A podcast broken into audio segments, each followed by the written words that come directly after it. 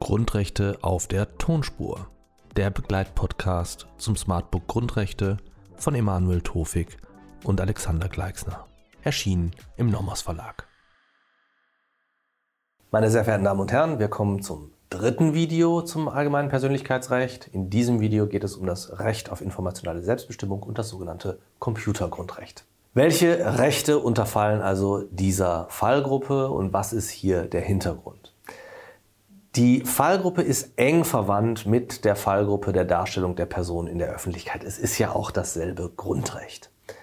Auch bei der informationellen Selbstbestimmung geht es um die Schaffung und Erhaltung der Voraussetzungen durch die der Einzelne unter Wahrung seiner Persönlichkeit in seinem Sozialbereich soll agieren können. Der Schutzgehalt ist hier besonders relevant, da viele Daten über Bürgerinnen und Bürger erhoben werden, sodass relativ genaue Profile über diese erstellt werden könnten.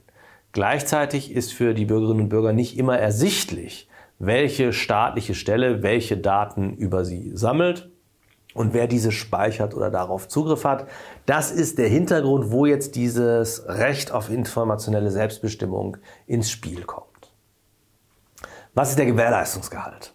Die Bürgerinnen und Bürger sollen die Kontrolle über ihre Daten oder über die sie betreffenden Daten behalten und selbst über deren Preisgabe und Verwendung entscheiden können.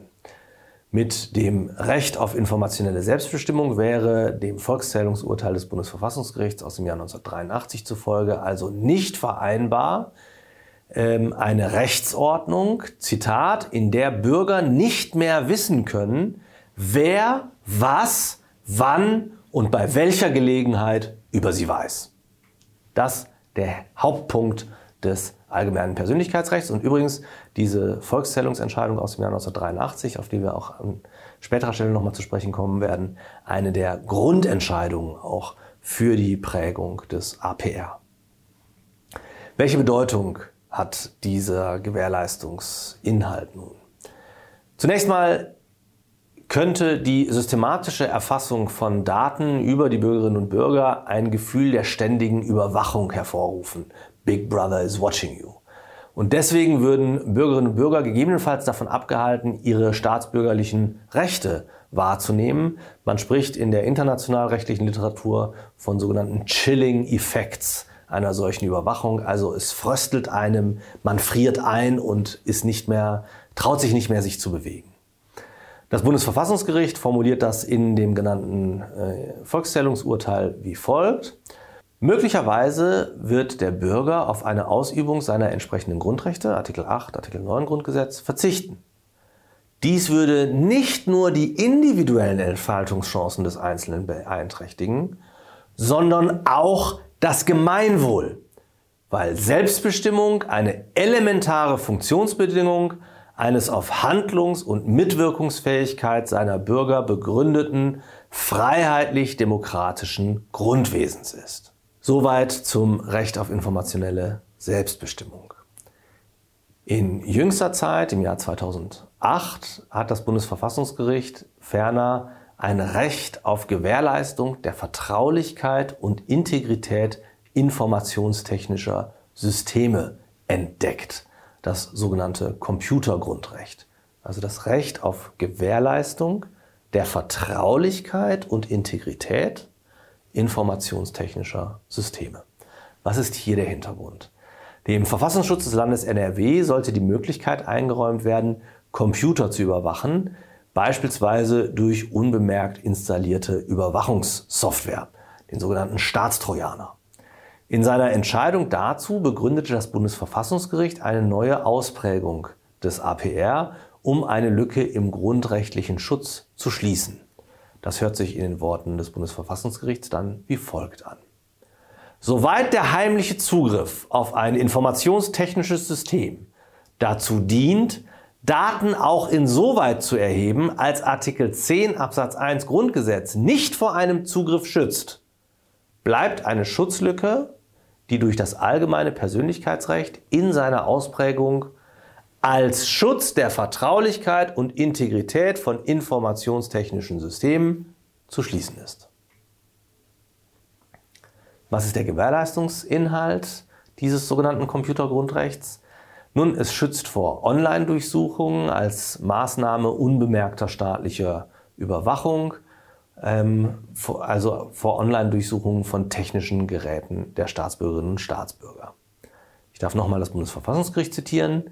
Ein Dritter, der auf ein solches System zugreift, kann sich einen potenziell äußerst großen und aussagekräftigen Datenbestand verschaffen, ohne noch auf weitere Datenerhebungs- und Datenverarbeitungsmaßnahmen angewiesen zu sein. Was sind die Voraussetzungen in diesem Zusammenhang? Wann greift dieses Computergrundrecht?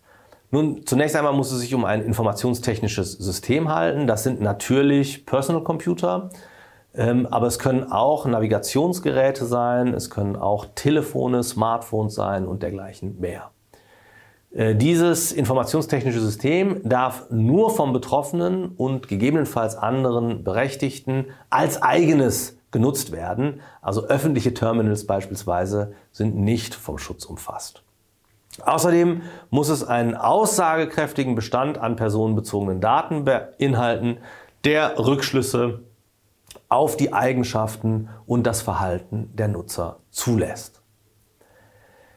Wichtig ist, dass wir das Computergrundrecht abgrenzen müssen von anderen Grundrechten, namentlich Artikel 10, Artikel 13 und Artikel 2 Absatz 1 in Verbindung mit 1 Absatz 1, also die informationelle Selbstbestimmung als Ausprägung des APR. Wir haben schon gehört, das Bundesverfassungsgericht grenzt selbst zu Artikel 10 Grundgesetz ab. Artikel 10 Grundgesetz schützt nämlich keine Daten, die sich nach Ende des Kommunikationsvorgangs bei einem der Kommunikationsteilnehmer befinden. Der Kommunikationsvorgang als solcher wird geschützt, aber eben nicht die Daten, die am Ende des Kommunikationsvorgangs irgendwo gespeichert werden.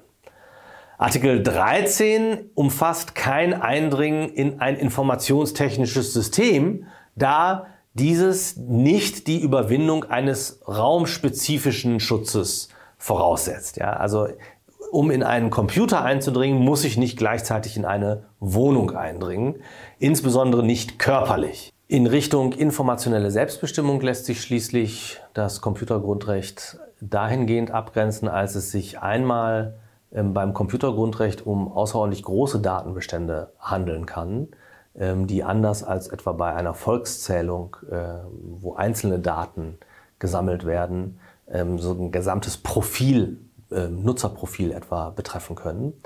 Äh, und zum Zweiten ist äh, bei der Volkszählung erfolgt die Sammlung der Daten gleichsam offensichtlich. Ja, es ist, ich gebe meine Daten preis, während dieses Computergrundrecht auch davor schützen soll, dass unbemerkt Daten abfließen.